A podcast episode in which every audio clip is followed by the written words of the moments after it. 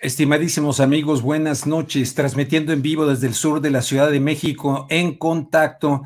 Me da mucho gusto saludarles y también agradezco a las personas que estuvieron pendientes ayer de la entrevista que realicé en vivo para este canal con Aníbal Torres Vázquez, eh, el hombre que iba con el expresidente Castillo en el auto cuando el 7 de diciembre eh, fue apresado. Eh, ahí está en el canal eh, creo que es una entrevista importante, sinceramente, desde el punto de vista informativo eh, y nada más. Ahora, lo que estamos viendo aquí, pero primero saludo a don Pastor Delgado, don Pastor Delgado, este, que ayer domingo anduvo pintando iglesias. Rubén, un gusto estar nuevamente aquí en, los micrófonos de En Contacto del proyecto Entre Noticias.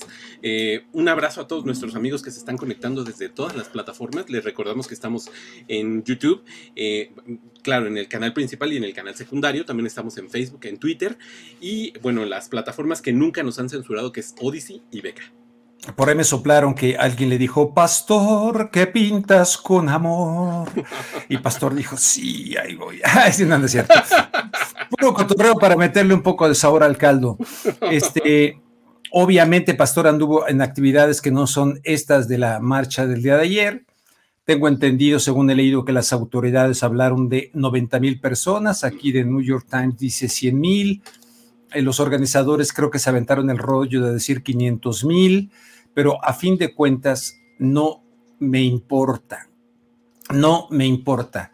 Lo que me importa es que entre las personas que fueron quitando algunas que francamente me parecían impresentables, como también hay impresentables en el otro bando, vamos a hablarlo así, hay impresentables que se aprovechan del concepto de la palabra de la costa democracia pues siempre se han aprovechado de eso para llegar al poder, instalarse en el poder, y algunos hacen mejor o peor las cosas, ¿verdad?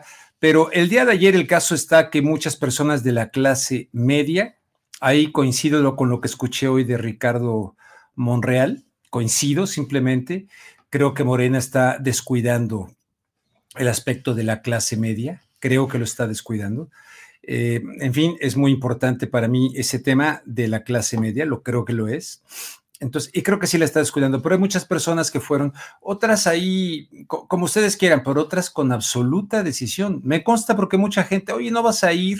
Yo les daba mis argumentos de, de por qué no. Este, pero qué barbaridad, ¿cómo es posible? Tenemos que ir. O sea, mucha gente, mucha gente en esa línea de comentarios, como también cuando marchó eh, todos para ahí, lo de López Obrador, ¿verdad? Eh, enseñar el músculo. Eh, me decían, no vas a venir, no vas a venir. Este, creo que en un videito que les voy a presentar un poquito más adelante, al final dejo clara mi posición respecto al tema, pero lo de ayer no se puede tratar de manera superficial, lo de ayer no se puede tratar como si no hubiese existido, independientemente de quienes convocaran, no se puede tratar porque hay otros que convocan y también van y se solidarizan con aquellos que convocaron. Pues ayer también, y creo que envía un mensaje para la reflexión, pero el principal mensaje que yo diría es, divide y vencerás. Estoy totalmente convencido que en esto de la democracia mucho les interesa justamente la partidocracia y tener partidas a las sociedades, tenerlas totalmente partidas. Aquello de que me decía ayer Aníbal Torres, ¿no? Ya basta de esto de partidos, ¿no? Si los peruanos no nos unimos, no vamos a poder, digo, no sé si lo diga por aspiraciones políticas o no, también porque pues, es político, ¿no? Pero este, pero lo cierto es que, eh, ah, mire, me está mandando aquí un mensaje, Elena Ríos, la, la saxofonista de Oaxaca, la voy a buscar, la voy a buscar. El caso está que si no nos unimos, decía Gibran, Jalil Gibran, toda la raza humana es mi tribu, en la pluralidad, en las diferencias, incluso en, puntos de vista contrarios. Pero aquí estas polarizaciones, y queda claro, perfecto, que hay parque, hay parque para esta polarización de cara más que a las elecciones del Estado de México y de Coahuila este año, a las del próximo año en el 2024, y creo que ambas partes coadyuvan. Sin duda me pareció muy sucio muy sucio que se colocara todo esto de, de Genaro García Luna como queriendo mm, a todas las personas que fueron ahí. Me consta de mucha gente que evidentemente está totalmente en contra de esa corrupción. Es más, que ni siquiera son del Partido Acción Nacional, en fin, pero que no están de acuerdo con, con lo que está haciendo el presidente o con las modos o con las formas. Por lo tanto, me parece muy vulgar, eso muy vulgar, muy sucio, eso de, de, poner aquello en los espacios públicos. Luego, más adelante, vamos a tener un video donde eh, quitaron la bandera mexicana. O sea, los mexicanos somos nosotros, tontos, los que cuando venimos aquí está la bandera. Ustedes, ustedes son los fifís, ustedes son la oligarquía, ustedes apestan, híjole. Híjole, que, cuando además hay una gran hipocresía porque ahí andan pasando las charolas y ahí andan este, con los de las oligarquías eh, para sus proyectos políticos, en fin. Yo hablo como pienso y como creo. Y para aquellos que decían que porque si estaba en la octava y que, y que ya me vendí, bueno, ya no estoy en la octava, ya no estoy en la octava. Y digo lo que pienso desde mis plataformas, digo lo que pienso, lo que creo. La política está llena de mentirosos y nos vienen engañando desde hace años en el mundo con la división de derechas e izquierdas. Ya les hablé la semana pasada cómo los Koch y tal le dan al Partido Demócrata, le dan al Republicano, nutren por aquí, nutren por allá. El dinero, como lo hemos visto también aquí, que todo el mundo, ay, no, pero esas maletas de dinero que hemos visto desde hace tiempo, repartida, y más, que era esposo de Claudia Sheinbaum, y más, en fin, René Bejarano, todo eso todo eso, por más que lo quieran normalizar, no va de acuerdo con los valores de la democracia. Entonces, este, lo de ayer, pues hay mucho malandrina y yo ayer puse un tuit en el que francamente escuchar a Beatriz Pajés, eh, su papá, bueno, pues es otra historia, ¿no? El exdirector de la revista siempre, eh, otra historia en sentido de que era otro momento histórico de México, Beatriz Pajés, hablando al estilo así, lo asimiló del PRI, lo mamó del PRI, ¿verdad, pastor? Digo, horrible, verdaderamente horrible, ¿no? Bueno, pues eh, con, esa caballada está difícil. Se me hace como que un montón de gente que está buscando lo que Morena ha tenido con López Obrador, eh, los otros que están buscando un candidato, que están buscando un perfil, que están buscando eh, aglutinar en torno a una persona. Ya está el problema, que no se trata de líderes, este, ya ven el Fox acaba con su aspecto Malboro, llegó al poder y fue un verdadero malandrín, ¿no? Entonces, mi querido Pastor Delgado. Totalmente, Rubén. Y yo tampoco hubiera asistido al INE, digo, a la marcha del INE, porque si bien tampoco estoy en favor de que el grupo de López Obrador de pronto ya controle un instituto que decida quién, quién sigue o que vigile las elecciones, tampoco estoy en favor de aquellos personajes que estaban ahí presentes en la, en la, marcha. Y así como en 2018 no voté por el PAN y por el PRI ni por todos esos partidos, precisamente por esos personajes, es el mismo motivo por el que no estoy ni en favor ni en contra de los que estaban ahí. Estoy de lejos y también asumiendo lo que mencionabas, que al final las agendas son las mismas y la simulación de democracia está muy clara. Muy bien, eh, ¿qué te parece? Eh, ¿Vamos al videito o no vamos al videito? sí, Rubén, sí. Bueno, vamos a un videito que eh, edité hoy. yo le pongo ahí, pues miren, yo no, no es los escándalos, los gritos, los ruidos. Al final, al final incluso pongo un, un poquito un fragmento de una obra de Beethoven, que Pastor, que es compositor, nos va a decir cuál es. Este, y pongo un pensamiento, pongo un pensamiento mm. ahí de esto, a manera de que creo que verdaderamente lo que, eh, mientras nos, eh, como el Mundial de Fútbol, cada cuatro, la selección, ahora ya está Diego Coca y no se pierdan el partido, ya van contra Jamaica, ya, ya le van a meter a la gente otra vez, la van a meter al rollo. Mm. Otra vez ahí, ¿no? Como cada cuatro años para el Mundial. Bueno, igual, igual en la política. Mm. Otra vez, no sé qué a lo mejor luego en sus sociedades secretas o en sus masonerías, no lo sé. A lo mejor hasta unos que están acá en el... había gente de, del PRD y del PAN en el Yunque, ¿no? En el Yunque, o sea, en distintas ondas, pero se entienden ellos en sus cofradías, ¿no? Entonces, yo le he perdido la verdad mucho y aparte no creo que exista ningún país verdaderamente democrático, es decir, el poder del pueblo por el pueblo y para el pueblo, yo no, díganme dónde. Por favor, díganme dónde. No vayan a salir con que en Cuba, por favor, díganme dónde es el poder del pueblo, por el pueblo y para el pueblo.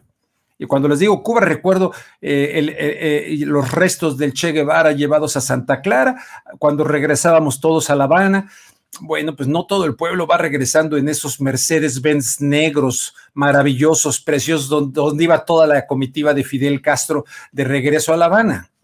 No, no, no, no, no, no, no, ese no era el poder del pueblo por el pueblo y para el pueblo, que a mí me, lo perdonen. Este, y que conste que tampoco creo en la democracia en los Estados Unidos, de ninguna manera. Son dos, una, partidocracia, dos partidos, que eh, es como votar entre la Pepsi Cola o, la Coca-Cola. Así ha sido, pero en fin, en fin, la gente no lo quiere entender siempre eh, y no los voy a insistir ni les voy a obligar a que piensen como un servidor. Pastor Delgado. Así es, Rubén, y pues vamos directamente con este reportaje que editaste y regresamos.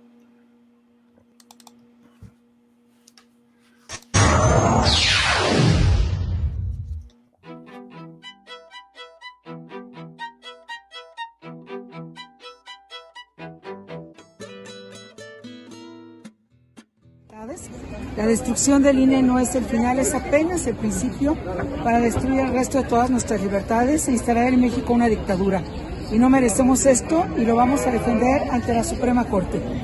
Y venimos a exigirle al presidente de la República pues que si ya aprobaron su plan B, ahora lo promulgue para poder ir a la Suprema Corte de Justicia y entonces les pedimos a los ministros que la declaren inconstitucional.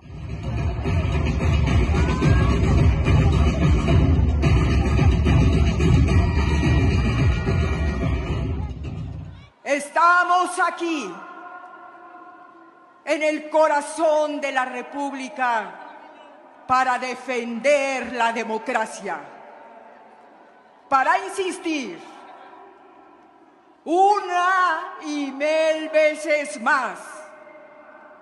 El INE no se toca. Nuestro voto no se roba. Claramente este es un gobierno destructor destructor del mayor proyecto de infraestructura que había en América Latina, que es el Aeropuerto Internacional de México. La destrucción del sistema de salud al quitar el seguro popular, quitar las guarderías, las estancias infantiles, las escuelas de tiempo completo. Por eso esta economía no crece. Llevamos cuatro años con crecimiento cero y sin embargo la población ha crecido.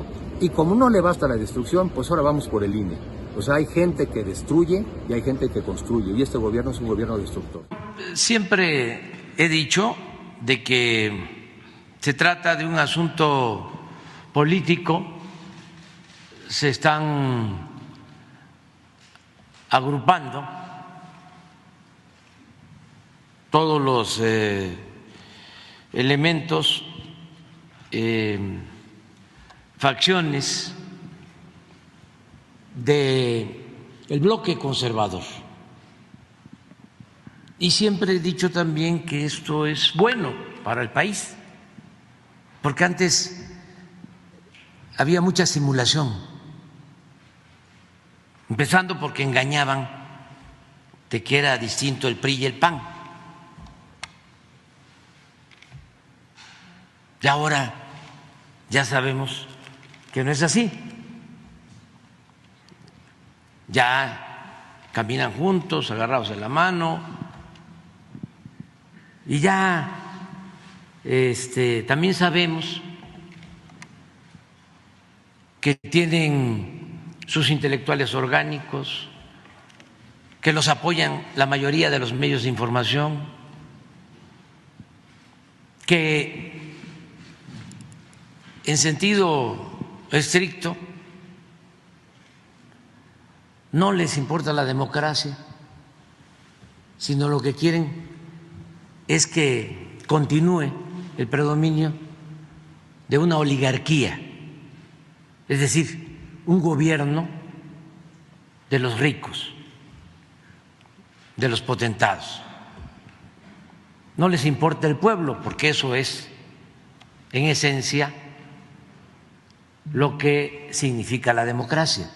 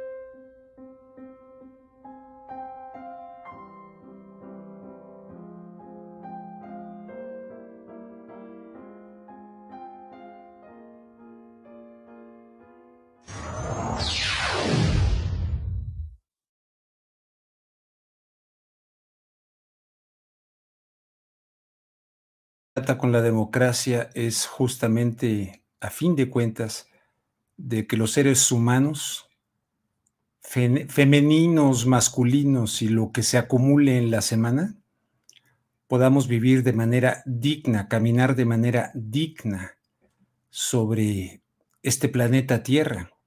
No me digan que esto es digno, miren lo que nos mandan en este momento aquí, Esther González. Hola, buenas noches, señor Rubén.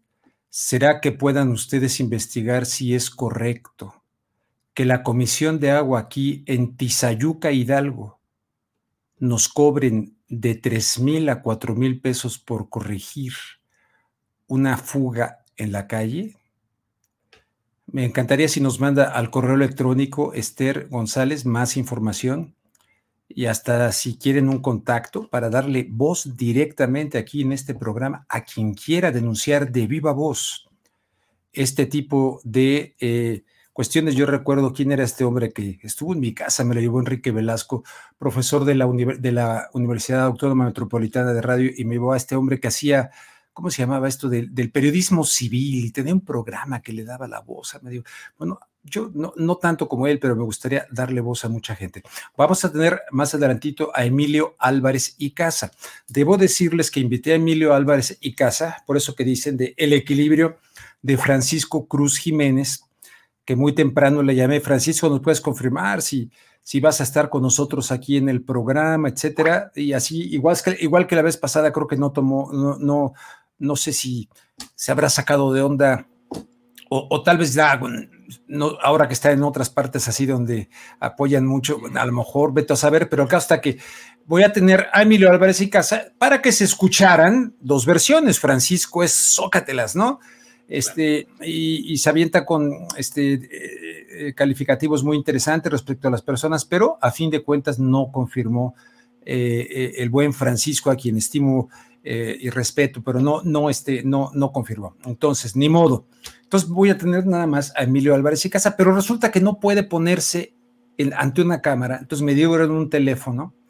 Aquí tengo el teléfono y voy a tener que hacerle así a la antigüita, salvo que, mi querido pastor, salvo que a través de, del WhatsApp que tengo instalado aquí abajo, eh, en la barra de cosas, no sé si de ahí se le marque y, se, pueda entrar, no lo sé. Eh, bueno, se tendrían que hacer ciertas modificaciones en tu computadora para que el sonido ah, se redirigiera para allá. Entonces yo creo que el método más fácil es de momento que tengas el WhatsApp ahí en el micrófono. Bueno, entonces tú dime en qué momento lo hacemos, porque todavía quedamos a qué horas con él, como a las 8.20, eh, ¿no? 25. 8.20, exactamente, sí. Ah, bueno, entonces, si quieres, suéltate algo. Yo ahorita más o menos aquí veo.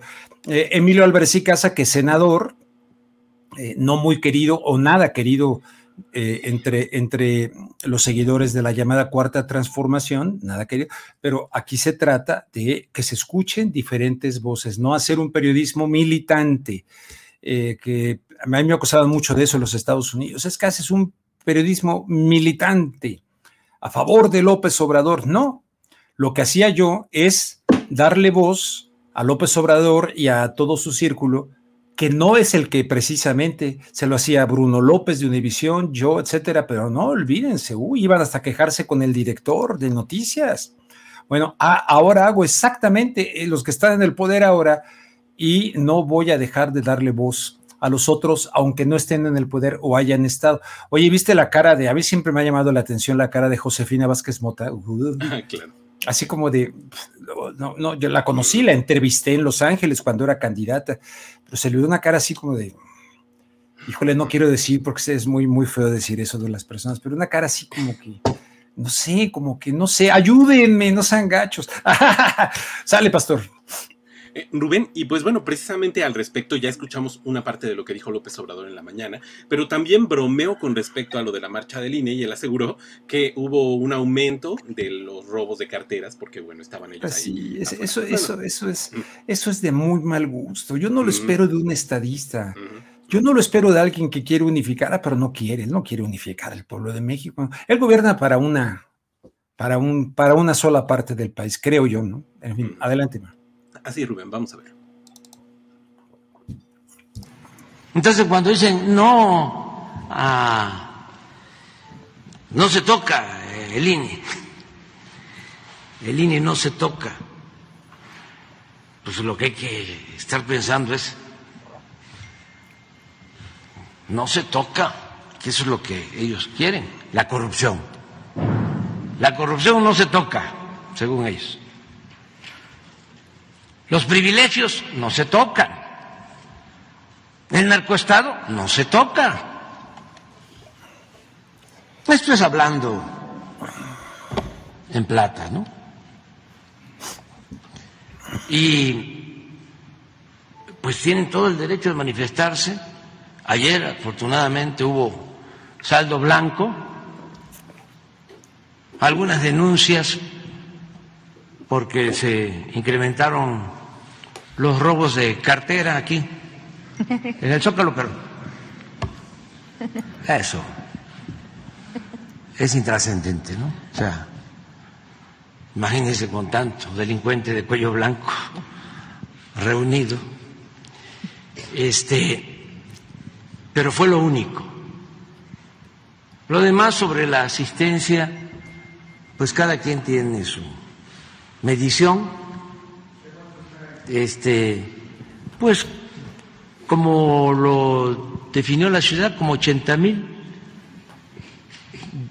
máximo 100 mil aquí, y en otros estados, sobre todo donde gobierna el PAN, que hubieron también concentraciones, pero todavía muy este, pequeñas para lo que representa el potencial conservador en México. Muy bien, es lo que dijo el presidente. A mí no me gusta, a mí no me gusta que, que, un presidente diga eso. Si hubiera sido eh, eh, el, el, del copete, el Peña Nieto, como muchas cosas que no me gustaron, siempre las dijimos en su momento, pero ahora muchos se extrañan. Eh, ¿Hubieron qué dijo ahorita? Dijo él, ¿hubieron qué? Concentraciones. nada más por breviario no me lo tomen como arrogancia, estimados amigos. No se dice hubieron concentraciones. Se dice hubo concentraciones. No hay que pluralizar el hubo en hubieron y es algo más común de lo que ustedes imaginan, como la gente que pues utiliza esto de en lugar de audiencia auditorio, pero en este caso hubieron concentraciones. Hubieron elementos de la policía, no, hubo elementos de la policía. Ahí está la parte donde es el plural. Aprovecho este error que eh, gramaticalmente comete muy seguido el presidente y muchísimas personas y les pido por favor que no me lo tomen como arrogancia y que lo busquen y que lo busquen ustedes para que se den cuenta porque a mí a mí me suena horrible, ¿no? Me suena horrible. Pero más horrible me suena en una situación de división, de fractura, de grietas, de grietas de aquellos que, ¿te acuerdas de, cómo están este, los, arroyos secos? Esto de lo que habla el llano en llamas, de este, el llano en llamas, eh, ¿no? Eh, se me fue la, me está entrando el alemán, el autor del llano en llamas, Pastor. Pastor. Bueno, el autor del Llano en Llamas, se me fue, hazme favor, lo, entre, lo eh, platiqué con él. Pues, Rulfo, sí, Rulfo, bueno, en el Llano en Llamas que va y, que yo digo que de ahí lo sacan, pero hay un pueblo, sí, pero hay un pueblo dividido, domesticado por los medios de comunicación con ese, con ese pulpo, ese pulpo con sus tentáculos para trivializar todo.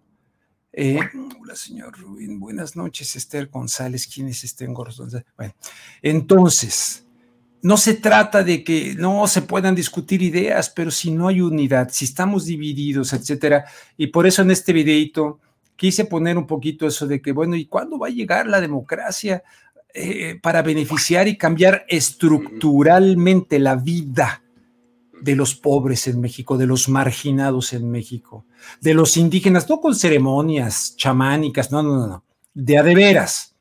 Cuando la mujer indígena en México va a poder dejar de ser víctima del alcoholismo del marido, del abandono, de, de, tantas cosas, y de políticos que llegan ahí a taparle el ojo al macho para que, pero que para que nada cambie para que nada cambie, que se lucen de, como siempre lo han hecho. eh, aunque no terminaran bien un proyecto, hay que inaugurarlo, aunque no haya medicinas ni enfermeras, pero el hospital rural hay que inaugurarlo. O sea, yo creo que seguimos quedando a deber mucho en verdadera, pues, no sé, yo no, yo, yo no, no, no, veo democracia, yo no veo democracia en el mundo, ¿eh? no estoy hablando de nada más aquí, pero me, me duele mucho esta cosa, como eh, claro, la hipocresía de otros, por ejemplo, hay presidentes que no hacen esas bromas, que, vamos a saber qué, hacen detrás, ¿no? Como cuando el del INE estaba hablando de un indígena, oye, cabrón, que de repente que, que, me empieza a hablar así, qué onda, y que, ¿no? ¿Te acuerdas? Pues, la, gran hipocresía. Adelante, pastor. Ah, le marco ya. Exactamente, Rubén, es lo que te iba a comentar. Si quieres, este, marcarle a. A, Emilio, sí, al senador Emilio Álvarez de Casa, que conste daba yo por hecho la otra parte, ¿no? Eh, eh, que, que, no es precisamente, porque cuando eran de Morena, cuando no eran en el poder, pues los localizaba yo así, me contestaban así, me daban entrevistas así. Y ahora resulta que aquí, Emilio, ah, ya contestó. Eh, senador. Ah, caray. Reconectando, dice reconectando. Debe haber en algún. Bueno. Emilio Álvarez y Casa. Sí, bueno, ¿me escuchas? Sí. Ah, mira, muchas gracias. ¿Sabes qué estoy haciendo? Como, como el StreamYard no nos permite hacer llamada telefónica directa, te marqué de mi propio celular y estoy poniendo el speaker aquí y juntándolo al micrófono un poco a la época de los picapiedra, pero no quería perderme tu, tu punto de vista sobre lo ocurrido el día de ayer. La audiencia ya sabe que estoy hablando con el senador independiente Emilio Álvarez y Casa.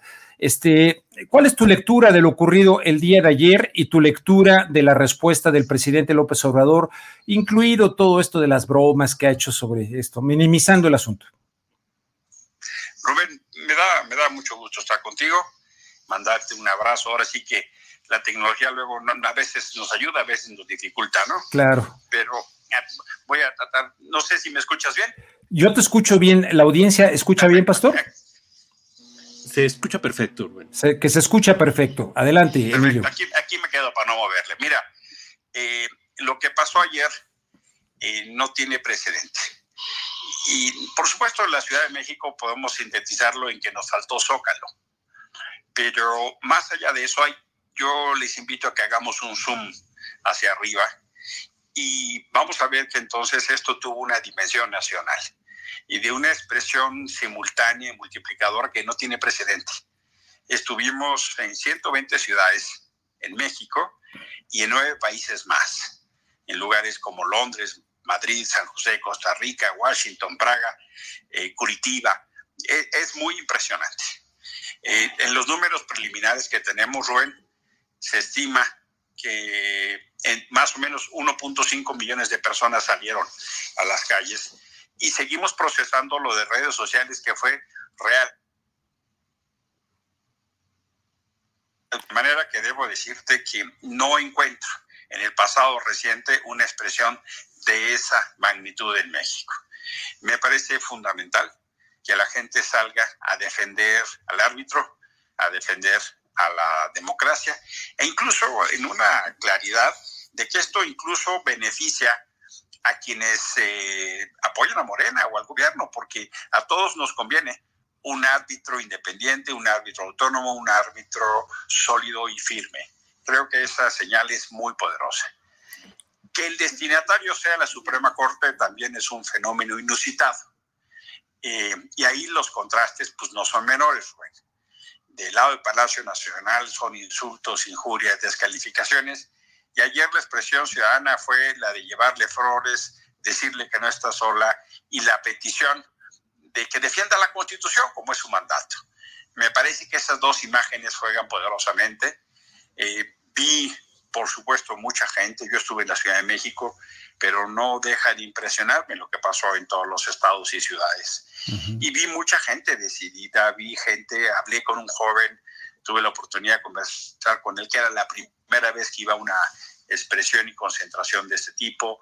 Vi a un señor adulto mayor ya de edad, caminando con dificultad, pero con su bandera mexicana, como si fuera, y, así sintiéndolo, al menos yo, abanderado de la dignidad. Vi un asta en el Zócalo sin banderas, pero que me parece un símbolo de lo que pasó ayer, porque el gobierno de México no puso la bandera y creo que es el signo de que intenta secuestrar lo que es de todos. Pero simultáneamente llegó la gente con miles de banderas, con un lienzo tricolor, no sé, de 50, 100 metros, una señora parada en la bandera con su propia bandera. Es decir, solo se exhibió que el quien estaba perdido era el gobierno y no la bandera. El signo es mezquino y es pequeño, pero la fuerza de la gente llenando literalmente, tomando la plaza de la Constitución en defensa de la Constitución, me parece una metáfora muy poderosa y creo finalmente que, que, la gente salga a defender una institución como el INE, pues es algo de lo que tenemos que sentirnos orgullosos. Nos costó mucho tiempo, nos costó mucho trabajo, nos costó incluso vidas poder tener un órgano electoral que organice elecciones y no que provoque conflictos. es eh, por eso tan importante eh, aquilatar eso, Rubén. Sí, este, Emilio, estoy hablando con el senador Emilio Álvarez y Casa. Emilio, eh, el hecho de que aparecieran, yo lo digo abiertamente y no soy de su movimiento ni de Morena, pero el hecho de que apareciera lo de Genaro García Luna ahí se me hizo de veras un, un insulto. Yo creo que sí, es, lo fue así. Es muy difícil. La gente que ahora nos escucha, les comparto, caminamos por las calles, había decenas, cientos de carteles pegados tratando de vincular la manifestación a la defensa de García Luna. En el edificio de la Asamblea, el Congreso de la Ciudad de México, colgaron una manta también tratando de vincular a García Luna, que no se toca con el pan. Eh, yo creo que esas cosas solo enojan, solo indignan. Eh, escuché la explicación de un señor que me pareció extraordinario, pues por supuesto que si cometió un delito tiene que ser castigado y así pudiera ser cualquier otro, si Calderón o si Peña o quien fuere, mismo López Obrador, pero intentar desacreditar de esa manera, creo que lo único que hizo fue generar más indignación. A mí en lo particular, eh, dice uno, ¿cómo es posible que hayan permitido en un lugar donde siempre hay vigilancia que se peguen tantos carteles o se pongan estas expresiones y no hayan hecho nada? pues ves un gobierno pequeñito y cómplice que no está entendiendo su papel de gobernar para todos. Emilio, en, eh, ayúdanos a entender, en tu opinión, ¿qué, es exactamente lo que el plan B eh, eh, viola la Constitución y en qué está mal el plan B? Se habla de que se, se, se, quita la autonomía a un instituto que ha sido cuestionado de fraude electoral. A mí me quedan muchas dudas de aquel 2006 eh, no te digo del 88, porque ahí era la Secretaría de Gobernación con Bartlett, pero después me quedan muchas dudas, ¿no? Eh, este, ahí los hermanos de Margarita Zavala, todo aquello que se habló. Eh, entonces, hoy por hoy, ¿qué, ¿qué, es lo que se critica más del llamado Plan B? Mira, lo primero que te diría es que el INE que tenemos hoy no es el INE del 2006. Y en gran medida no es, no es así por las contribuciones que hizo el mismo López Obrador, el PRD y muchas y muchos de nosotros. Hemos venido perfeccionando nuestras reglas y nuestras instancias electorales para generar mejores condiciones de equidad. Tan es así que este INE organizó la elección con la que ganó Andrés, con la que Morena ganó el Congreso en 21, o diputados y senadores, con la que organizó elecciones para que ganaran pues más de 20 elecciones de gobernaturas, o congresos o municipios. Es decir, eh, es muy peculiar que quien gana pida cambio de árbitro. Por supuesto, yo soy de los que tiene registrado en el, en el consciente histórico el agravio del 88 y del 2006, pero no veo que esta sea esa autoridad y no lo veo así porque luchamos mucho para que eso pasara, incluido el propio López Obrador. Dicho eso, para tenerlo con mucha claridad. El plan B no es solo una reforma electoral, es una reforma política. Es una reforma política desde el poder para mantener el poder. Lo más grave del plan B es que es un fraude a la Constitución. Y, y eso no es menor. ¿Por qué Andrés Manuel y Morena no pueden cambiar la Constitución? Pues porque el pueblo de México no les dio permiso no tuvieron los votos ni en las urnas ni en el Congreso para tener la representación que les permita por sí solos reformar la Constitución. Y en lugar de construir un acuerdo, están haciendo un fraude porque modifican leyes menores a la Constitución literalmente contrarios al texto que dice la Constitución. Ahí hay un tema de ruptura muy fuerte, de pacto constitucional, de pacto social. Si no puedes modificar la constitución, no puedes, porque no te dio permiso la gente. Esa es la regla. Y en lugar de aceptar la regla o intentar construir un acuerdo, se van en el, tenor, en el tenor de querer imponer por la vía de la mayoría simple, lo cual es muy grave, porque es la antesala de la ruptura de las reglas. Ese es el saque para entender de dónde está iniciando esta discusión. Ahora, ¿qué pasa con respecto del INE y del Tribunal Electoral? El plan B es un paquete de reformas a cinco leyes y una nueva ley. Se dividió en dos etapas. Una primera que es el cambio del modelo de comunicación política y de la ley de responsabilidades de servidores públicos. ¿Qué quiere decir eso? Tú recordarás el famoso cállate chalaca. Bueno, lo que ahora están haciendo es preparar un cállate chachalaca atómico, porque ahora el presidente va a poder hablar en campañas, los servidores públicos también, van a poder difundir programas, van a poder difundir obras, van a poder hacer campañas de comunicación social y eso ya no será delito. Lo que habíamos hecho para evitar la intervención ilegítima e ilegal de los gobiernos, hoy se echa para abajo. El segundo paquete es un paquete que tiene que ver primero con cambiar toda la estructura del INE. Se dice que viola la autonomía porque esencialmente la Cámara de Diputados está tomando decisiones que le corresponden al Instituto Nacional Electoral en ejercicio de su autonomía. La segunda es que de manera arbitraria despiden a 85% del servicio profesional electoral nacional. Despiden a la mitad del personal administrativo. Y puedo entender que tengan un conflicto con los consejeros o que no gusten lo que ganen, pero de suyo, este personal no tiene nada que ver con esas condiciones. Este personal es el que organiza entregar las credenciales del elector, la que ubica las casillas, la que organiza los asistentes para entregar los paquetes. Hoy con todo el plan B, todas esas cosas están en riesgo. Incluso el montaje para las casillas cambia. La certeza del padrón electoral en manos de la autoridad autónoma ya no es tal. Ahora el gobierno podrá tener acceso al padrón electoral. Incluso quitan la facultad al tribunal para poner sanciones de eliminar candidatos que no cumplan los requisitos legales o que violen la ley electoral.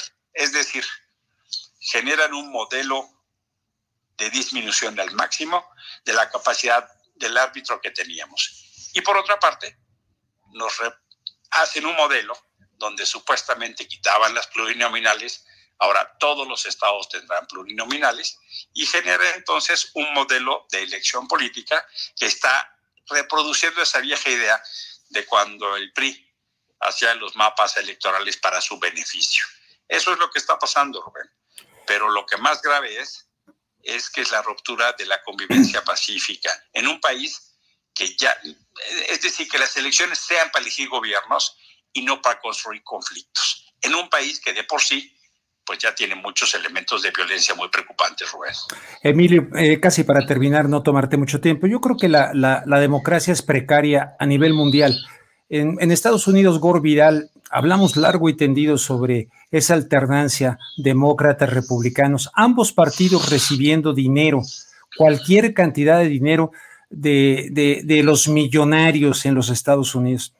Este, y en diferentes partes he visto muchos eh, que entran al poder como Mauricio Funes en El Salvador, este como Zapatero en España, entran cargando el violín con disque la izquierda y lo terminan tocando con la derecha. Y a fin de cuentas, esto de que el poder del pueblo por el pueblo y para el pueblo, dime un solo país que sea democrático en esos términos. No hay uno solo. Y justamente la grande amenaza para la democracia hoy en México no es del uso de que se le den recursos públicos a los partidos políticos. La peor amenaza para la democracia electoral viene de dinero ilegal, bien del narco o bien de las empresas o empresarios que hacen contratos anticipados financiando campañas que luego les pagan con licitaciones. Esa es en verdadera ah, razón el cáncer para las elecciones en México, como tú has dicho en otros países. Pero lo que hoy estamos viendo y para mí eso representa el plan B. Es la derrota ética y política de un movimiento que dijo que iba a llegar a ser lo que no hacían los otros y hoy lo hace peor. Es un movimiento que se levantó justo contra eso y ahora en el poder está renunciando a todas sus luchas y quiere a la mala quedarse en el gobierno. Eso me parece a mí la peor derrota de López Obrador y de Morena, porque los argumentos con los que esgrimen son realmente eh, de alarma. Y tú puedes decir, hombre, el plan B tiene algunas cosas retomables, sí, pero es la moraleja que ella de un vaso de agua que tiene 10 gotas de cianuro. Y tú le preguntas a la gente, oye, mira, esta agua sabe muy buena, pero tiene veneno, ¿te la tomas? Pues claro que no. Eso es el plan B. Eh, Emilio, electoralmente y para terminar, eh, lo de ayer va a tener una vez más una respuesta en una marcha el próximo mes de marzo eh, de López Obrador también, como cada, va a ser cuando la expropiación petrolera, en fin. Y entonces como que de repente, ahí les va una marcha y ahí les va la contramarcha, ahí les va una marcha y ahí les va la contramarcha. Y de repente yo he, dicho y lo digo con convicción de que aquí fue muchas, muchas, muchas personas que fueron eh, decididas por ellas, por lo que quieras, órdenes y van, fueron ahí. Y, me da la impresión que están buscando como un líder o una líder, un candidato, un algo, algo que se equipare a la fuerza que tiene López Obrador. Y luego de repente, eh, aunque no es, pero ponen a una persona identificada con el PRI histórico, la directora de la revista siempre, Beatriz Pajés, lo digo con todo el respeto, hablando horrible en un discurso que parecía de Díaz Ordaz, hablando así con, híjole, me, parece que en las, la forma es fondo, como que, no sé si me explico. ¿Te explicas? Y yo te diría, yo no, yo no creo que, eh, amiga, déjame decirte de esta manera, eh, lo que vi y veo es una ciudadanía que está empujando a los partidos políticos una ciudadanía que está en un tono de exigencia. Y me parece que eso es eh, un reflejo, por ejemplo, de lo que pasó el 13 de noviembre. Gracias a que salimos el 13 de noviembre, no hubo reforma constitucional en materia electoral. Gracias a eso todavía tenemos a INE. Gracias a eso, Yasmín Esquivel no es presidenta de la Corte. Es decir, esta ciudadanía empujó a los partidos para que se mantuvieran firmes en la no reforma constitucional electoral. Si esa reforma hubiera pasado, Rubén, estaríamos perdidos ahorita, ya no habría INE. Ayer me parece que pasó un fenómeno similar. Creo que entonces, más allá de la búsqueda desesperada de un líder, creo que hay un fenómeno notable de gente que se ya pierde el miedo, que gente que está dispuesta a construir y defender su democracia y que claramente el mensaje a los partidos políticos es hay un bien superior. Esperemos que estén a la altura. De momento no surge esa figura que puede aglutinar, no, no la hay. No es, no es de varita mágica. ¿Qué posibilidad hay? Pues de una gran coalición de gobierno que permita un horizonte de futuro, porque si no entienden PRI, PAN y PRD que perdieron la confianza en el 18 por los errores y excesos que cometieron y que muchos de ellos llevaron a que Andrés ganara como ganara, pues entonces vamos a perder una oportunidad histórica de futuro.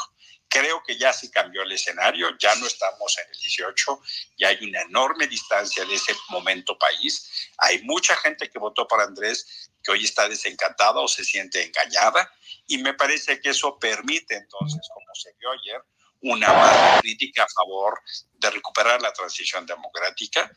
Pienso que esa sociedad está entendiendo que ya no es momento de tlatoanis, sino de una mucho mayor presencia y exigencia y en ese tono yo lo celebro, Rubén. Muy bien, Emilio, pues te agradezco muchísimo, no quiero tomar más tiempo, sé que andas muy ocupado. Emilio Álvarez y Casa, senador independiente. Muchas gracias, Emilio. Gracias a ti, buenas noches, Buenas noches, Emilio Álvarez y Casa. Este, a ver, le voy a contestar a una persona, aquí congelé un comentario, ¿verdad? Porque, a ver, lo primero que hice, a ver, aquí está, Milky Way, ¿no? 0001. Rubén, ahora invita a uno de Morena y sé ecuánime. Y además con tu, ¿qué es esa bandera? Ah, eh, honestamente, nadie del PRIAN es creíble.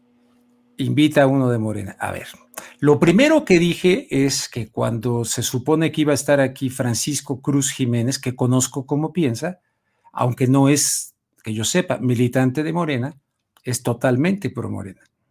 Entonces dije, vamos a escuchar ambas voces. Pero resulta que Francisco no me contestó, le digo, y me confirma si no para invitar a alguien más.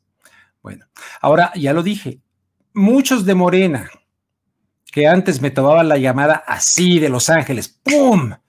¿No? Entre ellos el psicofante, que parece que le daba un ataque, así un orgasmo, cuando lo buscaba para hablar sobre... Oh, espérame, me estaba hablando de Los Ángeles. Bueno, resulta que desde que yo llegué aquí a México, incluso ni la, ni la llamada me tomaban, y eso de que antes de que tuvieran cargos, lo digo con todo respeto, uno de ellos, Genaro Villamil, sin, sin, pero así, sin, sin ninguna bronca.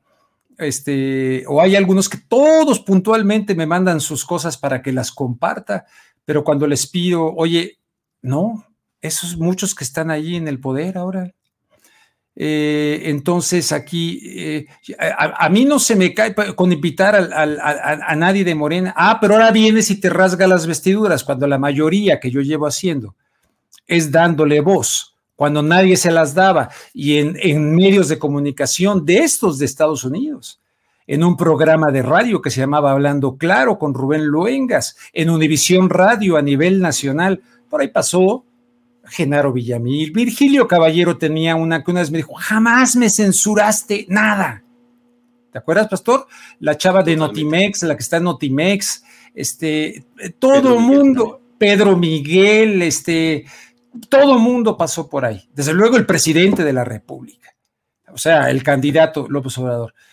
Y vienes tú con este, digo, de, con todo el respeto, un comentarito ahí, o sea.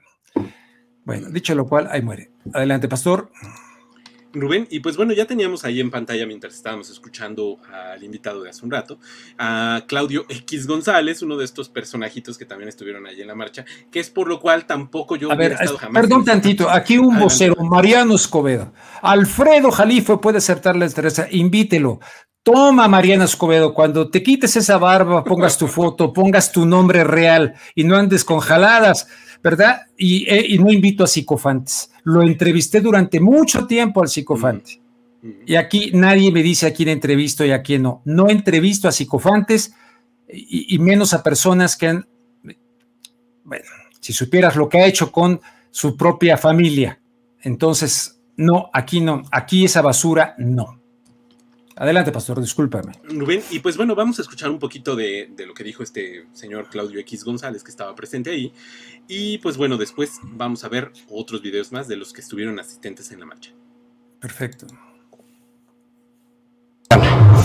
¿Qué piensas de que García Luna haya sido declarado culpable? Ese es otro tema. Es otro, Ese es otro tema. Es otro tema que se, se dirimió en cortes internacionales y bueno, pues habrá que respetar ese. este tema No, no, son cosas totalmente distintas eh, y ahorita estamos peleando por nuestra democracia, por nuestra libertad y por nuestro instituto, que es la institución más querida por los mexicanos. Entonces hay que salvarla y está en manos de los ministros de la Suprema Corte.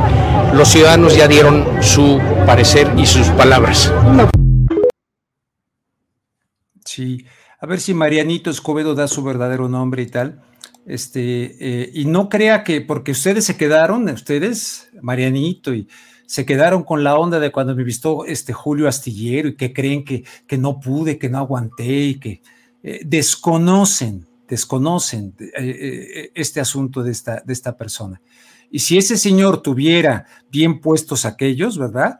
Este, eh, tendría otro comportamiento y tendría, pero sabe que le sea de más cosas y que he sido caballero porque no va a meter a hablar de su vida privada. Y se les cae en, dos minutos el famoso pingüino. O sea que no me venga usted Marianito Escobedo. Mariano Escobedo. Pues, poner. ridículo, además, Mariano Este, este Mariano Adelante, pastor.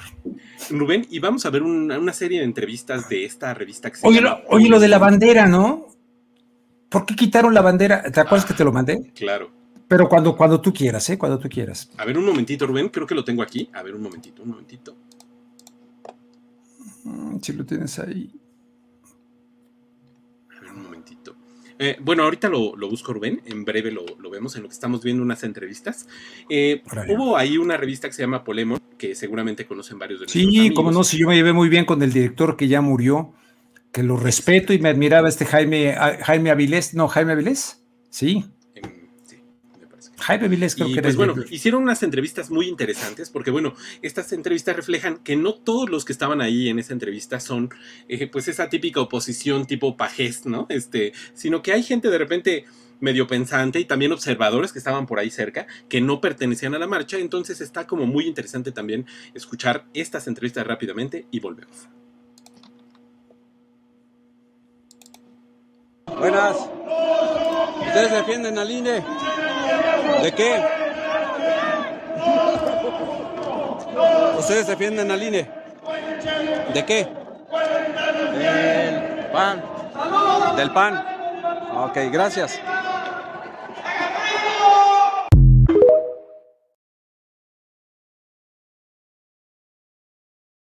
¿Nos puede dar su nombre? Anailda Cedeño, servidora. ¿Y desde a qué hora está aquí? Desde las 12 del día. ¿Le tocó ver a, a la marcha pues de los FIFI hoy? Sí, ya cuando iban hacia el Zócalo. Ahorita ya los estoy viendo que vienen de regreso. ¿Y qué tal, cómo le fue con, con las personas cuando ven los amlitos? Pues me aventaron de así, de así como de la boca. Este, sí me, me ofendieron, me dicen que los queme. Y ya yo le dije a un señor, pero ¿por qué los voy a quemar? Si yo estoy respetando su marcha, ustedes tienen liber- libertad de marchar, yo también tengo libertad de expresarme de la manera que más me guste a mí. A mí nadie me va a obligar a nada, ni me va este, a ofender por mis... cómo lo tiene? 35. Así es de que por favor respeten. Y ya este el señor me respetó. Pero sí, esta marcha es porque por lo mismo de que tienen la millonada. ¿A cómo son tus llaveros? A 35. ¿Y qué opina de la gente que se manifiesta hoy? Pues nada más vienen este pues yo pienso que vienen a reclamar que tienen que pagar impuestos, que el dinero que se robó Lorenzo y, y Ciro, por tanto los quieren proteger, ni tan tontos como son casi pura familia de, gente que tiene empresas, tiene sus negocios, tienen sus fábricas, tienen sus tiendas, tienen sus restaurantes. Es lo que vienen a defender, que ahora ya se les va a cobrar impuestos y se les debería de duplicar porque nosotros los pobres años con años pague impuestos, impuestos, hasta desde que tenemos al bebé en el estómago pagamos impuestos, desde que nace pagamos impuestos, desde que va creciendo pagamos impuestos para nuestro cuerpo, para tener un bebé tenemos que vitaminarnos y pagamos impuestos, desde que abrimos los ojos tenemos y pagamos impuestos. ¿Cómo es posible que ellos se nieguen a pagar impuestos, que es un deber, un deber de ciudadano, puesto que hay que arreglar las calles con el impuesto que paga uno? Hay que ser Vamos a tratar de platicar con, con alguien que está observando la marcha, pues para que nos diga qué piensa sobre eso. Disculpe, ¿le podemos hacer una pequeña entrevista? Sí, cómo no. ¿Qué piensa de la gente que se manifiesta hoy? ¿Usted se manifiesta hoy también? Este, no, yo vengo de paso, pero este es muy importante. Es parte de la democracia. Sí. Este, nos encontramos con un México ya politizado, que todos participan en cuestiones políticas de interés nacional. Pero pues, están en todo su derecho. Es interesante para que haya este, un equilibrio. ¿Usted está a favor o en contra de...? Este, mire, por lo que yo este, he sabido, eh, no es tanto que es una reforma al INE, más no es, se quiere secuestrar a un INE para un interés político, es lo que yo percibo. Entonces, porque sí debe de haber este, reformas en todas las instituciones. Entonces, pero es interesante que, que salgan a manifestarse toda la gente. Este, es interesante, son cambios políticos que se están dando. Un cambio de régimen muy interesante. ¿Cree que antes la gente como ellos se manifestaban? ¿O cree que apoyaban a- a- al anterior régimen? Este, mire, anteriormente los medios fácticos informativos pues siempre nos decían lo que ellos querían decirnos. Pero hoy gracias a las redes sociales hay un pueblo que despierta, que participa. Y es muy interesante para, para, para el bien común social de México. Es muy, mucho, muy interesante porque yo lo percibo. Yo no soy de aquí, de la ciudad urbana, aquí de la Ciudad de México. Eh, soy mexicano al 100%, toda mi descendencia, pero en los pueblos, en las comunidades, en los 2.458 municipios, hay mucha participación en las cuestiones políticas y eso ayuda mucho al desarrollo de un país, porque no es posible que estemos tan cerquita de la potencia más grande del mundo y haya una desigualdad eh, abismal, se puede decir, pero vamos, vamos avanzando. Es un proceso a largo plazo porque para el bien común social y para nuestros hijos, para los hijos de nuestros hijos. Es interesante y qué bueno, pues me da gusto que, que la gente que nunca salía a marchar a hoy marche. Es algo muy satisfactorio y este porque las personas que yo veo aquí pues nunca habían marchado y este hoy sí lo están haciendo. Y bueno, pues es lo que yo puedo decir, pero el INE, yo repito, la cuestión es del INE. Eh, por los años que yo tengo, 55 años, siempre han estado a favor de ciertos grupos políticos. Hoy lo que hace este presidente, lo que nosotros vemos y unas grandes mayorías, lo que vemos, y nos lo dice diario, diario nos lo está diciendo que no es un secuestro al INE o que el INE no se toca por tocar, son reformas, se tiene que ir reformando el INE casualmente para tener una democracia más plena y más confiable. Y eso es lo que se trata, pero no se trata de destruir al INE. O el INE no se toca, porque si hablamos de que no se toca, pues es como si, ¿por qué no dijeron anteriormente Pemex no se toca? porque este García Luna hoy dice no se toca o cosas así por el estilo, ¿no? Este, tenemos otra cosa que también vemos, que los expresidentes hoy están allá, eh, pues ya en España, ya están en España y aquí pues no dan la cara, convocan pero no dan la cara. Entonces eso como que no está bien, porque una persona ahora sí que este dice que el, que nada debe pues nada teme y es el que ellos, si ellos convocan tenían que estar encabezando este manifestación, porque más que nada ya no es tanto por el INE, pues parte del INE, pero es tiene fondo político. Esto tiene un fondo político de interés político. Es que no es otra cosa, ¿no? Y esto como que lo hacen así como un tipo de cortina de humo casualmente para ocultar lo que está pasando allá en Nueva York con este Genaro García Luna. Eh, y esos personajes oscuros, eh, esos sí son los que hicieron daño a México. Esos son los que hicieron daño a México, pero siempre los medios fácticos, los medios informativos, no todos, no todos son iguales, pero siempre tratan de encubrir o callar. Callan lo que está sucediendo, porque ellos eran parte de ello, de ello, del problema. Entonces, pero es muy interesante aquí en México, en los 32 estados que compone la, República Mexicana, eh, se habla de, se ven cambios, se palpan cambios de que este que 22 estados pues los gobierna ahorita el partido Guinda, los gobierna, ¿por qué? Porque pues, como veo a repetir es un es un México hoy en día que se está politizando, que están participando la gente más en las cuestiones políticas de interés nacional y, nacional y ahí hasta se puede decir que internacional. Muchas, muchas gracias, le agradecemos muchísimo. Claro que hay que agradecerle. Se ve la sinceridad, se ve la congruencia, se ve la buena vibra, se ve eh, los comentarios no, no, no, no con dardos envenenados, anónimos como el del señor este que de hace ratito. Es excelente ciudadano, excelente ciudadano. También le damos las gracias. Pastor Delgado.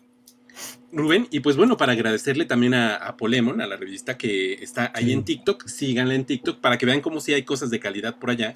Uno es el que va creando la red. Si ven contenido basura, nada más bloqueenlo y sigan a ese tipo de cuentas. Exactamente. Eh, dijo, es gradual, es poco a poco, le da gusto que salga. A mí también me da gusto, sin duda me da gusto. Por eso me parece irresponsable descalificar y reducirlo a que fueron a, decir que no se toca a Genaro García Luna. Es grotesco, verdaderamente grotesco, como para decir los únicos que tenemos derecho a manifestarnos, ir al Zócalo somos nosotros. Qué bueno, el presidente lo dijo, sí, qué bueno, pero de dientes para afuera de dientes para afuera, aunque no le guste aquí a, Escobedo eh, o, a los estos psicofantes que andan rondando por ahí, aunque no les guste, este, pero eh, qué bueno. A mí no me gusta Claudio X González. A este no lo conozco, conocí a su papá, tampoco me gustó, pero para nada.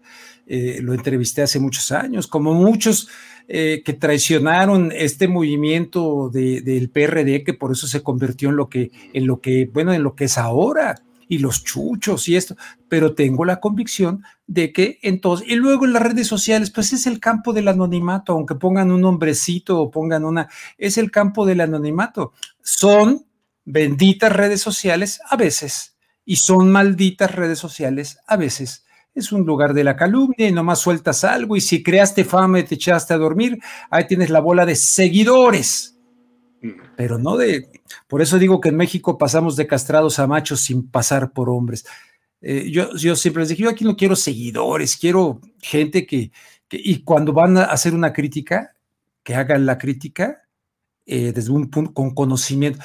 La gente sigue repitiendo lo que dicen los medios. Nadie tuvo los pantalones. Hoy se cumplen tres años, pastor. Nada más vamos a dejarlo así. Hoy se cumplen tres años de cuando se dio a conocer aquello de, China, de Wuhan. Hoy. El primer caso.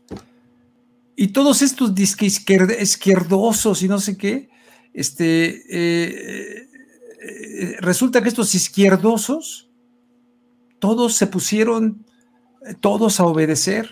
Eh, todos, no cuestionaron. Disque izquierda, valiente izquierda y valiente derecha. Pero lo que menos van a ser capaces de entender es que nos engañan las élites mundiales por derecha y por izquierda. Sí se pelean, sí se pelean, sí se pelean en el Partido Demócrata y Republicano, sí se pelean, pero se pelean no por modificar estructuras, sino para conducir la nave y, beneficiarse de, la cuestión del poder. Habrá quien llegue con más honestidad y que sí intente verdaderamente hacer algo. Mauricio Funes, ¿qué me dijo Mauricio Funes? Rubén, llegué al poder y me di cuenta que no podía cumplir mis promesas. Es una frase con mucho fondo, con mucho fondo. ¿Por qué? Porque por encima por encima de todos estos que se pelean para llegar al poder, muchos lo están haciendo, pues no, para vivir del presupuesto, muchos, pero muy pocos. Mire, yo recuerdo a José Ángel Conchello del Partido Acción Nacional, yo al menos con las entrevistas que le hice a ese hombre, es de las personas más fregonas que yo entrevistaba, que hacía unas denuncias al grado de que pensaban que lo podrían matar a José Ángel Conchello con el hoyo de la dona y todo esto, creen que esto es narcotráfico. No, hombre, desde entonces gente como él, y era del Partido Acción Nacional. Alguna vez, cuando competían Carlos Castillo Peraza, Cuauhtémoc Cárdenas y, ¿quién era? Y Roberto, no, eh, no, no Roberto Madrazo, sino, ay, no, no, no, este del Estado de México. ¿Cómo se apellida el gobernador del Estado de México? que era su Manso, del Mazo, exacto. Competían para, para la cosa de la Ciudad de México, yo dije, no, hombre, el ingeniero Cárdenas va a dar cátedra del problema del agua. Hice un, ¿sabes quién es el que dio la cátedra? Carlos Castillo Peraza. Así de sencillo, así de sencillo. Eh, dio una cátedra, se había estudiado todo, Cutzamala, pum, pum, todo sabía del tema del agua. Y, los tres candidatos sabían que eh, eran entrevistados para ese ángulo de, de, a ver quién llegaba y tal, este, bueno, finalmente ganó Cuauhtémoc Cárdenas, ¿no? Y ya ves ahora cómo la disque izquierda trata a Cuauhtémoc Cárdenas, ¿no? Lo ven como traidor, como esto, como lo otro, en fin. Este, no, la política es este comer de lo peor, de lo más asqueroso, pero sin hacer gestos. Yo paso. Ahí, ahí les dejo algunos de estos, les dejo su platillo. Adelante, pastor. Rubén. Y pues bueno, dejando a un lado el tema de la marcha del INE, vamos a ir a un asunto que ocurrió en Tamaulipas. Es un tema que ha dado muchísimo de qué hablar en redes sociales porque hay unas personas, entre las que me incluyo, que me ofendió la manera en que estos soldados se comportaron, porque bueno, están representando una institución que supuestamente está para guardar el orden y demás, pero me guardo mis opiniones. Vamos a ver rápidamente cómo es lo que ocurrió, porque parte de la, del acribillamiento de seis jóvenes que estaban por ahí, y bueno, vamos a ver los materiales y que los materiales hablen por sí mismos.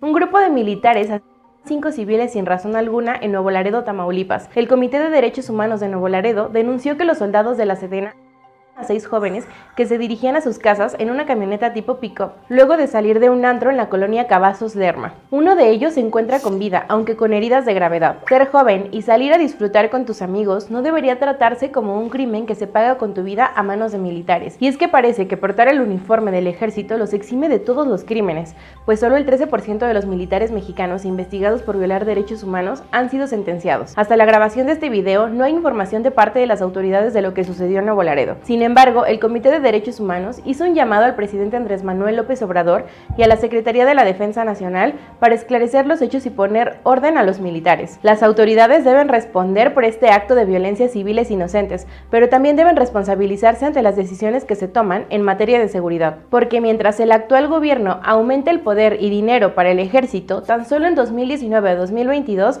se registraron casi 3.000 quejas por violaciones a derechos humanos cometidos por la Guardia Nacional y Sedena, violaciones que suelen quedar impunes bajo la protección aparentemente de un uniforme. Pero de esto no se informa en la mañanera, no se dice de la... No, ya no hay violaciones a derechos humanos. Amén. Ya no hay, vayamos en paz, el sermón, la misa ha terminado, ya no hay. ¿Cómo que ya no hay? Sí hay. Ah, no, no, pero es que el ejército es la institución, la que más aplauden en los desfiles, la que más cree más que la iglesia católica, me decía la otra persona. Sí, sí, pero sí hay violaciones a los derechos humanos.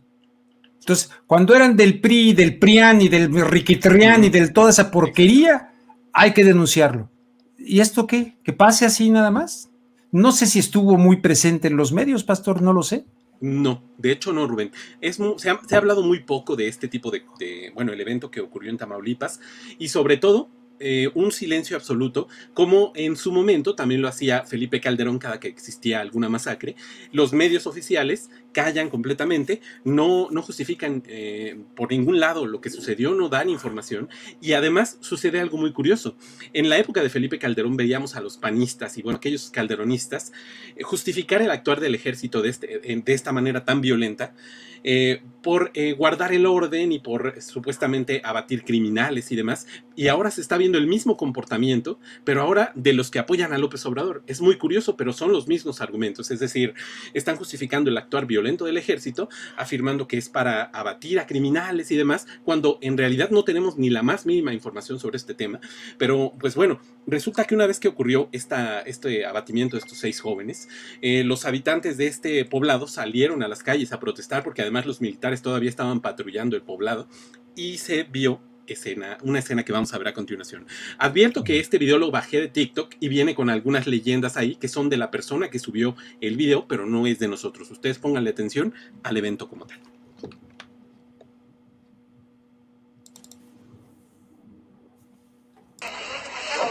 La ciudadanía está enardecida, está, está enojada, molesta. Están atacando a los elementos militares con piedras y palos por la manera en la que mataron a personas inocentes.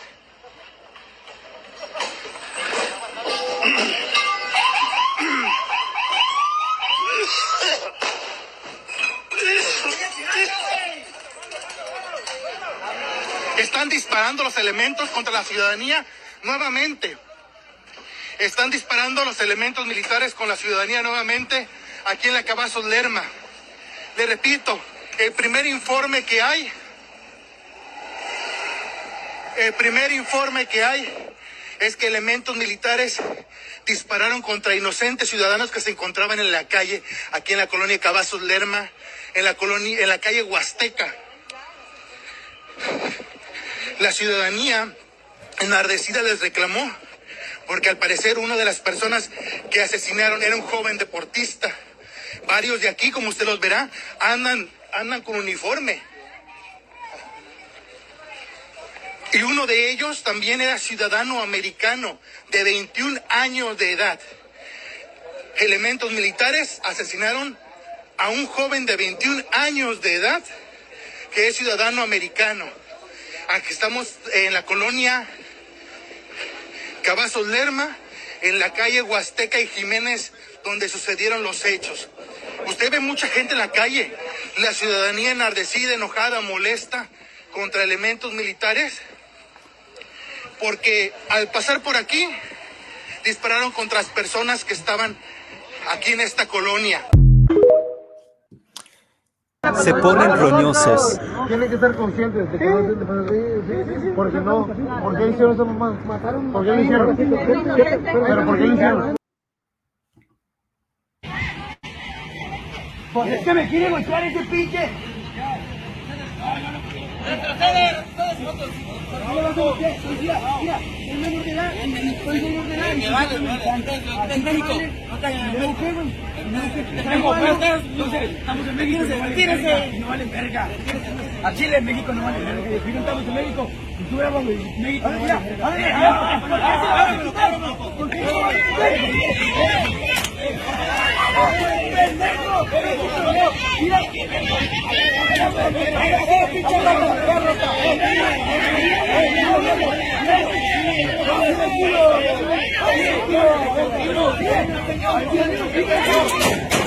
¡Ay, cálmala! ¿Qué traes?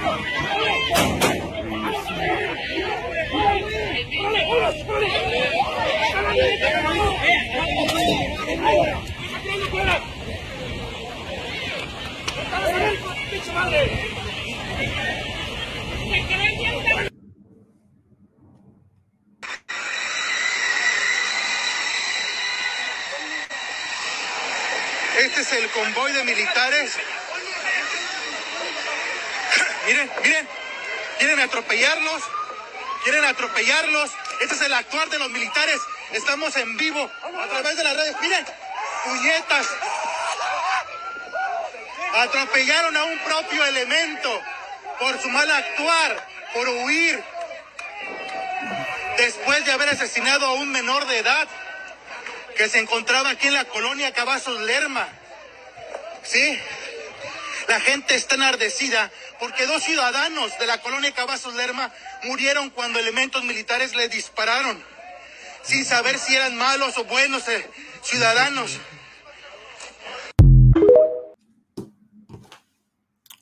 Eh, muy triste, muy triste. Y vamos a ver que hay algún comunicado, pastor, alguno que hayan dicho la Secretaría de la Defensa Nacional. Ahora que el ejército está absolutamente metido en todo, recuerda que el año pasado hasta anunciaron que la cosa está del internet, el ejército, ojo, el ejército, nada más lo va a desplegar el internet o va a tener acceso a todo, la, vigilancia esta eh, va a ser del ejército y estamos todos eh, con el ejército encima. Rubén, pues hasta ahora, hasta donde me quedé, no quiere decir que no lo haya, pero en este momento, hasta donde yo investigué la, información, no hay ninguna eh, información oficial sobre este evento. Lo que sí hay es, bueno, como lo mencionó el reportaje de Ruido en la Red, un, comunicado de derechos humanos donde se está pidiendo más información y que se esclarezca el caso, pero en realidad, hasta el momento, la opacidad ha sido absoluta, como en los buenos tiempos de Felipe Calderón.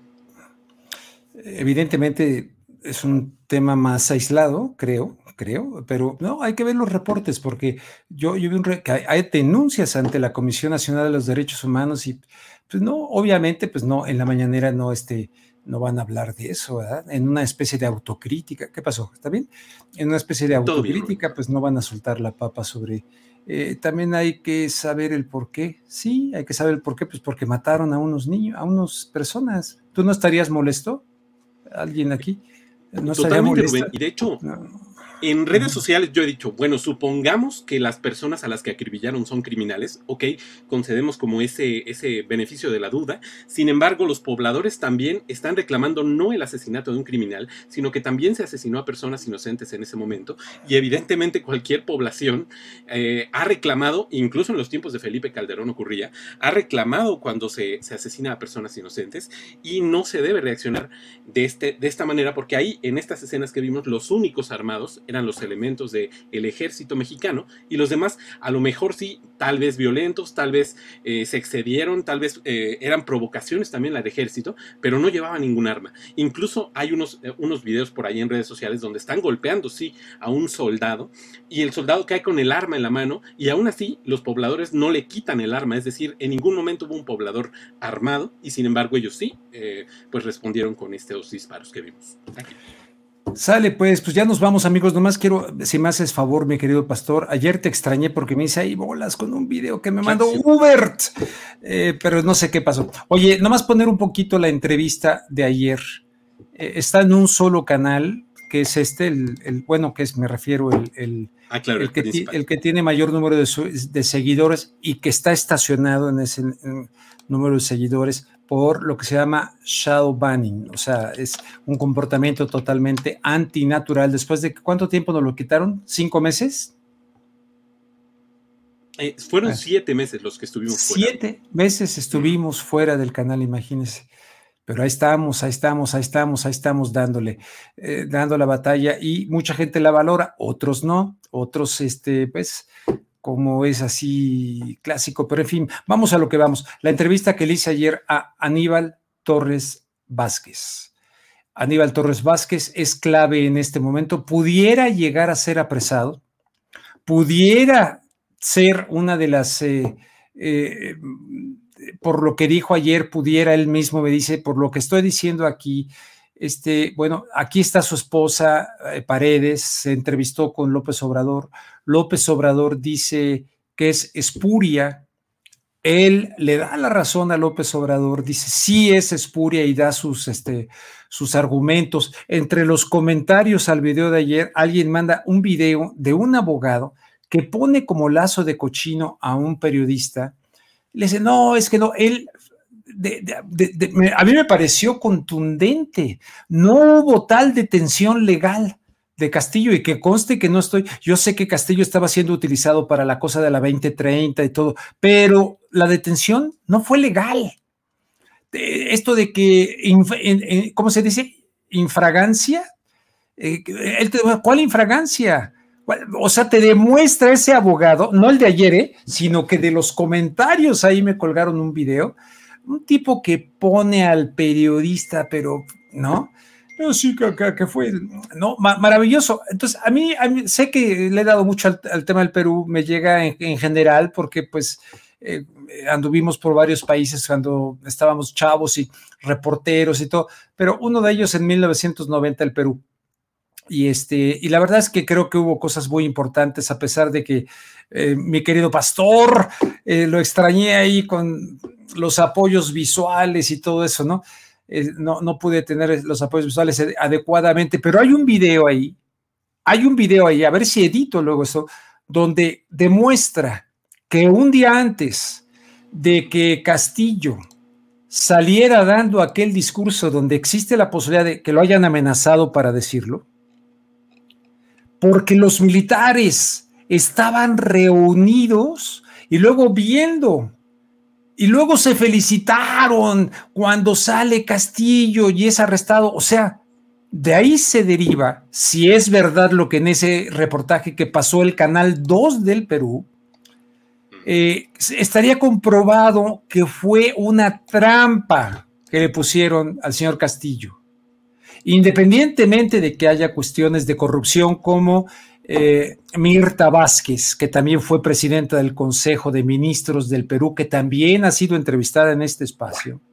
Bueno, aquí este hombre, Aníbal Torres, ahorita es noticia, pongan Aníbal Torres, noticia, es noticia, es noticia, pero pues no tengo el gran medio, ¿verdad? Para difundir, pero es muy importante, muy importante esa noticia y escuchar la voz de este hombre que en un momento dado o va a la cárcel o, o la gente quiere, mucha gente quiere que se lance a la presidencia allá en el Perú. Miren, a ver, ponemos tantito, pastor, pero ya avanzadito donde él hable. a ver, tantito nada más. Que se alza en armas para variar la forma de gobierno, de poner al gobierno legalmente constituido o suprimir o modificar el régimen constitucional, será reprimido con pena privativa de la libertad no menor de 10 ni mayor de 20 años. O sea, el delito de rebelión, ¿cuál es el presupuesto para que exista delito de rebelión? Que la persona se alce en armas. Pedro Castillo no se alzó en armas en ningún momento. No tenía en ese momento ni siquiera un alfiler. Leyó su discurso, que nos sorprendió a todos. Al término del discurso me acerco, le doy una palmada en el brazo y le digo, ¿qué pasó? ¿Has coordinado con las Fuerzas Armadas?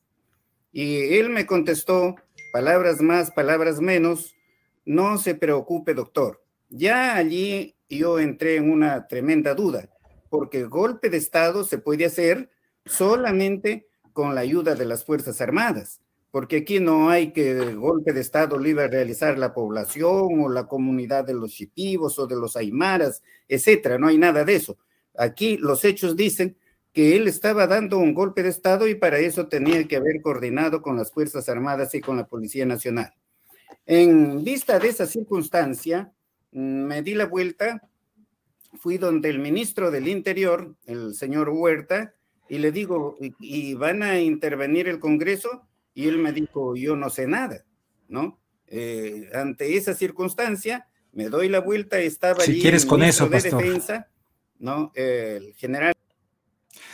Con eso pueden ir al canal y si eh, el, el, el, expresidente Castillo fue detenido el día 7, él iba con él en el auto cuando es detenido, cuando iba rumbo a la Embajada de México, ahí él iba, Aníbal este, Torres Vázquez, es detenido. Y luego va él a la prefectura, le llaman, la prefectura, va él, ahí está sentado con él, este, ¿verdad? Y ahora a él lo están involucrando, bueno, desde un principio lo involucraron en este eh, delito de presunta sedición y rebelión eh, que pudieran, eh, ahora él está en arresto domiciliario, ahí está hablando conmigo en arresto domiciliario, no puede salir de Lima, puede salir a la calle, pero, pero no puede salir de Lima, de la capital. Este, creo que es una entrevista. Aquí Jorge Pérez Pedro Castillo estaba acompañado de casi todos los ministros. Sí, quien lo amenazó ¿Quién lo obligó, nadie se vio nada. Bueno, sí, estaban todos, pero él estaba ahí. A este hombre que entrevisté ayer lo han acusado de haber sido el que le redactó aquel texto para la disolución del Congreso. Él lo niega, dice que no es cierto. Creo, la verdad, que vale la pena que vean esa entrevista, el esfuerzo de ayer, domingo, trabajar en domingo, siete de la noche en vivo. Pues este, ojalá me ayuden a compartir ese video más ¿verdad? Y, este, y nada, efectivamente no estoy en la octava. Alguien me preguntaba que cuando salí, eh, mi último programa de En Contexto de la Octava fue el eh, sábado pasado. Este, tengo estupenda relación ahí con todo el mundo, me han tratado estupendamente bien. Eh, es una tristeza que ese proyecto que pues inició con Julio Hernández pues no, no haya cuajado, ¿no? En todo el proceso, que no haya cuajado. Este, a fin de cuentas, este, hicimos un gran esfuerzo ahí de comunicación, muy padre, etcétera. Eh, voy a estar haciendo comentarios cuando se pueda, ya, ya no en plan de relación laboral, sino cuando se pueda, les, eh, que me quieren invitar a analizar algo, yo les digo, oye, no pierdan de vista esto. Les mandé esta entrevista porque pudieran sacar algo ahí interesante desde este punto de vista, pero ya ven, este, si, la, si la noticia, bueno, no sé, la mercancía, la venta de la noticia, etcétera. Bueno, ahí está, para que vean esa entrevista. Ya nos vamos, pastor. Ya nos vamos, Rubén, rápidamente. Bueno, hace un rato que ya no anunció esto. Eh, a ver, ahí está, ahí está. Bueno, un momentito. Estamos leyendo el comentario de Moisés Mendoza. Ah, ok, perdón, perdón. rápido, rápido, nada más.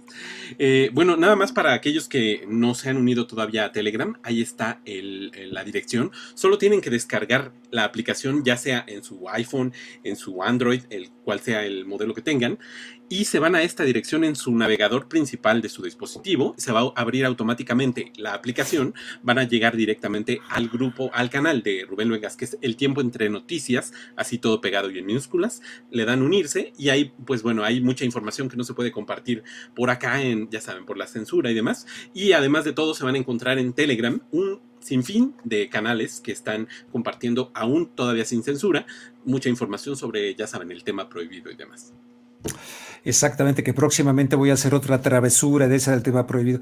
Hoy eh, eh, escuchaba yo a Pepe Cárdenas a Pepe Cárdenas. Me, digo así porque me gustaba cuando Raúl Urbañanos lo presentaba así y que yo vivía en Estados Unidos y que escuchaba ese programa deportivo antes con Raúl Urbañanos. Decía, los dejo con Pepe Cárdenas. Uy, eh, eh, déjame nada decirle aquí. Este, te llamo ahorita en dos minutos. Mi amor, estoy al aire. Borreguito lindo, ¿cómo estás? Eh, eh, espérame tantito, espérame. Ya, ya voy a, ya, ya voy a terminar. Ah, ok. Sale, bye bye. Este, entonces, ¿en qué andábamos, pastor? ¿Qué te estaba yo diciendo? Eh, lo de Pepe Cárdenas. Ah, Pepe Cárdenas, sí, Raúl Orbañanos, que la otra vez me lo encontré en un restaurante argentino por acá. Eh, Yo lo conocí en Ibevisión. Imevisión, mucho antes de que fuera TV Azteca. Y ahí le conté algunas cosas. Y dice, oye, no, no andes balconeando aquí, no. Eh, En buena onda, de broma, pero muy, muy buena onda, Pepe Cárdenas. Digo, perdón, este cuate Raúl Orbañez. Este, entonces, entrevistando al ratón Macías, ya sabes quién es el ratón Macías. ¿eh? Sí, claro, Rubén, por El doctor Era- Macías. Mi, mi mamá era fan también de él, ¿Del doctor Macías, el ratón Macías?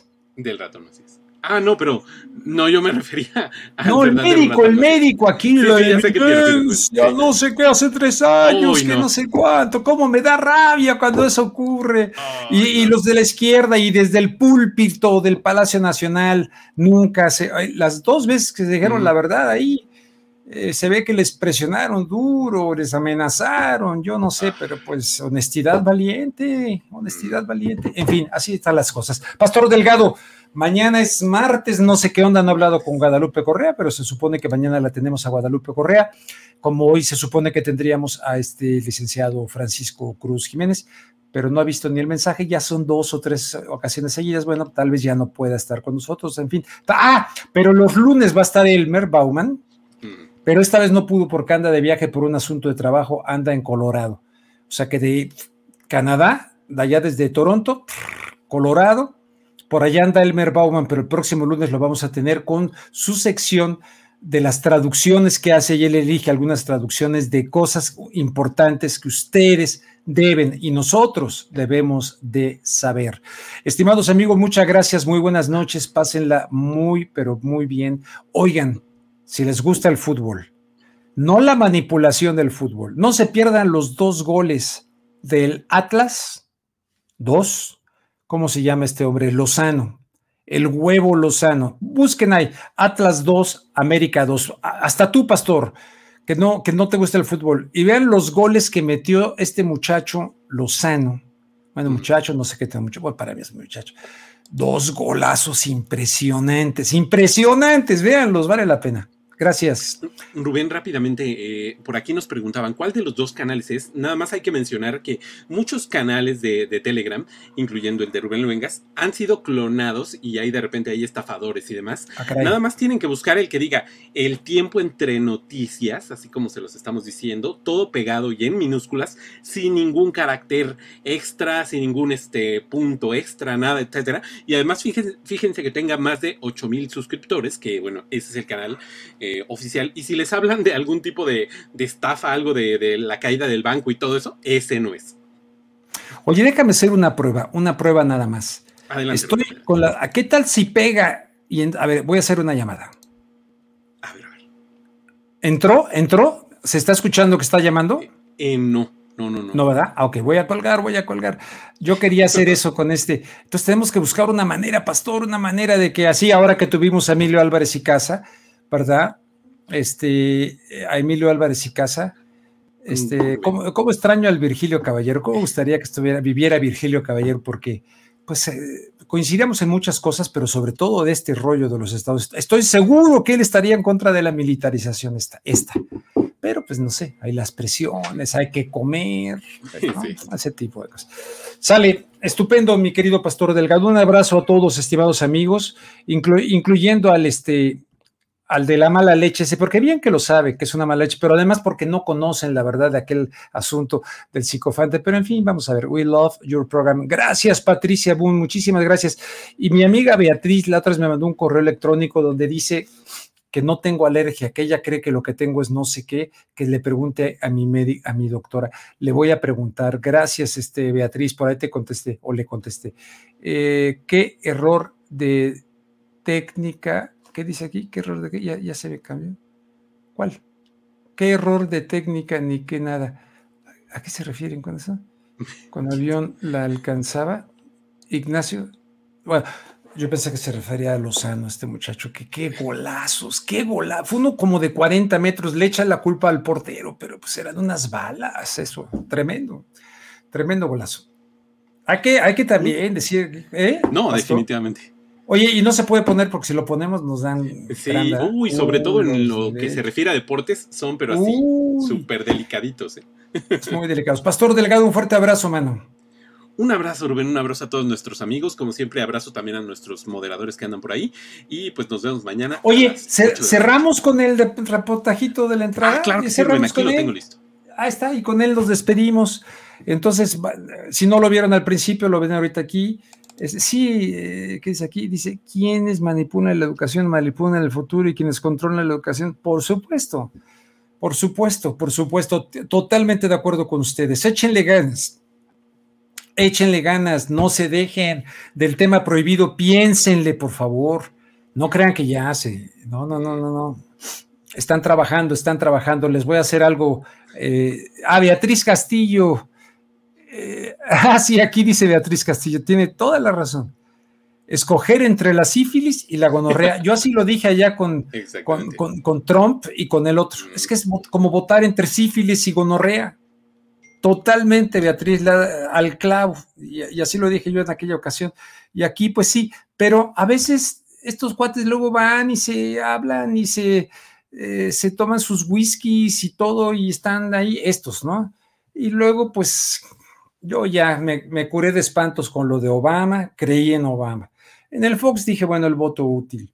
Eh, con el actual, pues sí, pero hay muchas cosas que no, yo no me esperaba esto de la militarización y, y muchas cosas que pues tal vez no todo el mundo las conoce, yo sí las conozco y por eso me permito hablar de la manera que hablo. Bueno, gracias, Pastoría. Abrazo, Rubén, abrazo a todos nuestros amigos.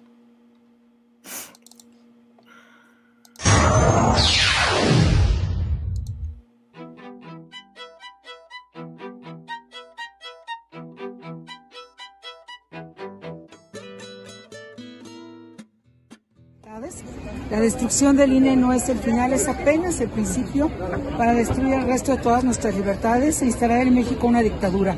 Y no merecemos esto y lo vamos a defender ante la Suprema Corte. y venimos a exigirle al presidente de la República pues que si ya aprobaron su plan B, ahora lo promulgue para poder ir a la Suprema Corte de Justicia y entonces les pedimos a los ministros que la declaren inconstitucional.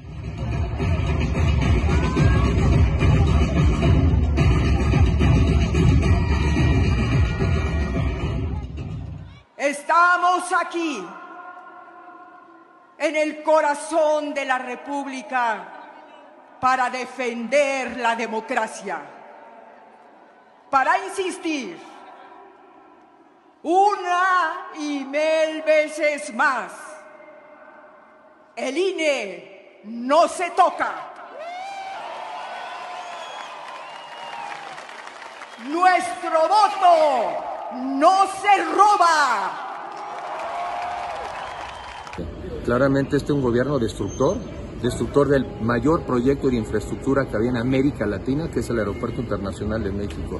La destrucción del sistema de salud al quitar el seguro popular, quitar las guarderías, las estancias infantiles, las escuelas de tiempo completo. Por eso esta economía no crece. Llevamos cuatro años con crecimiento cero y sin embargo la población ha crecido.